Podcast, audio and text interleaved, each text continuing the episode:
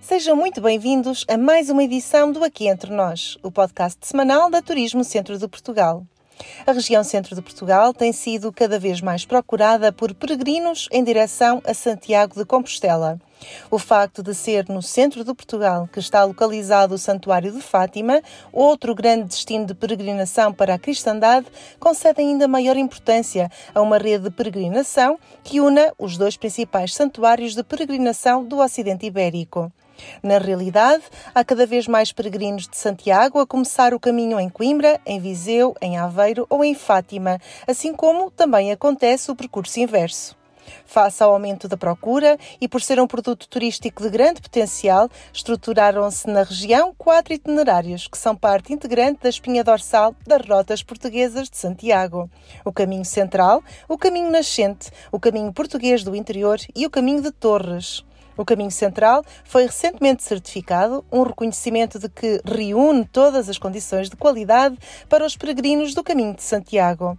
Nos últimos dias, a Turismo Centro de Portugal organizou uma press trip em que levou jornalistas a conhecer alguns dos locais mais emblemáticos dos caminhos na região. A visita foi acompanhada pelo professor Paulo Almeida Fernandes, doutorado em História da Arte pela Universidade de Coimbra, coordenador do Museu de Lisboa, colaborador do Instituto de Estudos Medievais da Universidade Nova de Lisboa e um grande especialista nos caminhos de Santiago. É precisamente o professor Paulo Almeida Fernandes o convidado especial desta edição do Aqui Entre Nós. Vamos ouvir o que tem a dizer sobre a importância dos caminhos de Santiago na região centro de Portugal. Em anos recentes, houve uma revolução nos caminhos de Santiago na região centro de Portugal, e isso deve-se em grande parte ao maior envolvimento da entidade regional de turismo do centro de Portugal na gestão e na promoção deste recurso patrimonial. Até sobretudo 2019 não havia um pensamento estratégico nem a ambição de trabalhar em rede os caminhos de Santiago. Havia dois caminhos marcados, mas com várias deficiências, o caminho central marcado desde 2002 e o caminho português do interior, estruturado a partir de 2010. E havia trabalho feito em caminhos mais periféricos, no caminho de Torres e no caminho uh, nascente, mas trabalhos que apareciam desagarrados de enquadramento, de enquadramento institucional de âmbito regional ou um, central. A partir de 2019, Porém, com o decreto de regulamento uh, de certificação dos caminhos de Santiago, a entidade regional de turismo do centro de Portugal foi chamada a um papel de maior preponderância.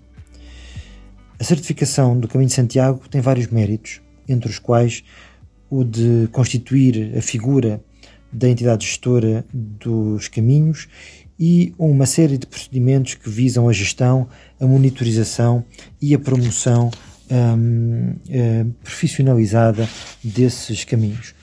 A entidade regional de turismo do Centro de Portugal constituiu-se como entidade gestora dos caminhos central e nascente e foi acompanhada pela Federação Portuguesa do Caminho de Santiago na gestão do caminho português do interior com critérios mais profissionalizados e uma lógica institucional que pensa o território e o gere em rede, foi possível certificar o caminho central, o primeiro a ser certificado no centro de Portugal, e o caminho, do, uh, o caminho português do uh, interior, estando-se neste momento a trabalhar no dossiê do caminho nascente.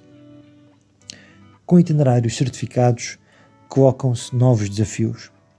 Um deles diz respeito à promoção e por isso organizou-se neste momento uma press trip para revelar um pouco mais dos caminhos em meio urbano e em meio rural, as suas potencialidades, o estado em que se encontra a sinalética e de como essa sinalética por vezes é tão desafiante e a qualidade da rede de albergues.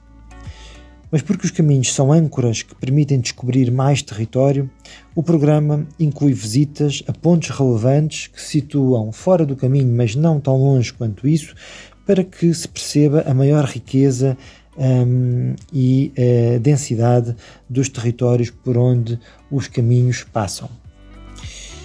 Há mais desafios no horizonte, como a estruturação de novos caminhos.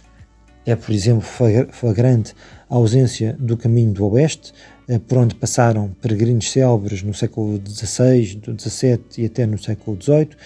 Um, e um, existem uh, novos desafios, um, sobretudo relacionados com a implementação de uma rede de albergues que atraia peregrinos, porque não há caminho sem peregrinos, mas também não há peregrinos sem albergues e não há albergues sem peregrinos, e desta equação nós dificilmente iremos sair. Um, mas este desafio, o desafio da implementação de uma rede de albergues, como outros, como outros desafios que se colocam à gestão, à estruturação e até à promoção de, dos caminhos de Santiago, faz-se lentamente, sensibilizando agentes públicos, agentes que estão no terreno e as próprias comunidades, passo a passo, como o próprio título desta press trip, agora, organizada pela entidade regional de turismo do centro de Portugal. O caminho começa agora. Bom caminho. Está concluída mais uma edição do nosso programa semanal. Desta vez, contamos com um convidado especial que nos explicou o que foi feito e o que está a ser pensado para tornar os caminhos de Santiago uma referência de peregrinação no centro de Portugal. Quem nos está a ouvir fica desde já convidado a seguir os passos dos milhares de peregrinos que atravessam estes caminhos todos os anos desde tempos imemoriais. Até para a semana. Turismo Centro de Portugal, um país dentro do país.